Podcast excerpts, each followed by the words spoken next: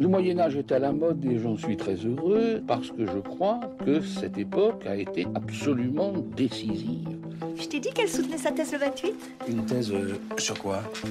Les chevaliers paysans l'ont mis au lac de Paladru. Au lac de? Paladru Passion médiéviste, l'histoire médiévale vue par ceux qui l'étudient.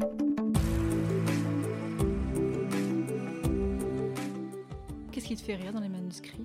Alors, dans les manuscrits, on peut croiser des expressions euh, assez, assez rigolotes, assez, assez fortes.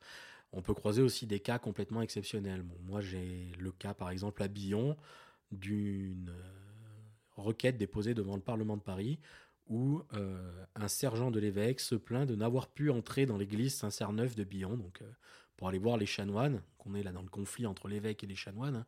un conflit qui, qui, dure et qui va durer même après la fin moi, de la période que j'étudie.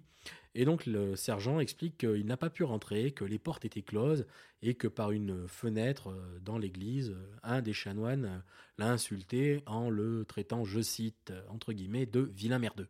Il y a moyen de vous entretenir deux secondes? Oui, c'est à quel sujet? Non, c'est parce que je suis passé par hasard hier matin devant vos enclos. Oui, tout à fait. Et j'ai vu que vous avez une jolie petite poule blanche là. Une poule blanche, oui. Oui, une poule blanche bien mignonne, voyez, le bel animal. Bien sûr. C'est au sujet de quoi est-ce? C'est au sujet qu'en fait c'est la mienne. Et je vais vous mettre un pain dans la gueule, mais quelque chose de violent. Mais tout à fait.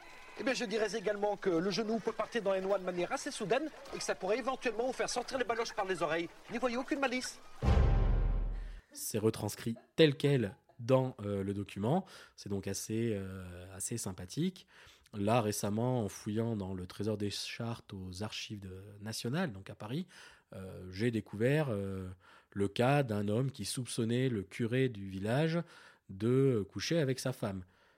L'homme l'accuse publiquement et c'est ce curé pour se défendre lui dit mais non je ne couche pas avec votre femme par contre je couche avec sa mère. On a donc le cas d'un homme qui pour se défendre d'un péché en confesse un autre. Donc voilà, des fois on peut prendre, euh, on peut prendre des petits fous rires en, regardant nos documents. Après, on peut avoir aussi des choses euh, rigolotes ou des bons souvenirs en allant sur le terrain. Entre autres, un jour, donc, euh, j'ai voulu rencontrer un propriétaire privé d'archives. J'avais fini par apprendre par plusieurs relations qu'il détenait sans doute des manuscrits médiévaux provenant d'une des communes sur lesquelles je travaille. Je me suis donc rendu dans la commune où habitait ce monsieur, perdu au fin fond du livre à forêt. Et on m'a indiqué donc euh, qu'il habitait euh, non loin d'ici, il fallait prendre un petit chemin et arriver en fait vers une euh, maison forte avec une tour.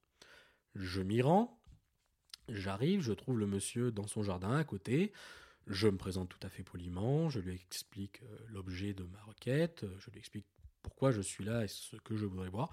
Il m'écoute tout à fait, tout à fait correctement. Et puis à un moment, pose toutes ses affaires, s'en va, rentre chez lui me laissant donc planter devant, devant ses laitues. Je ne comprends pas.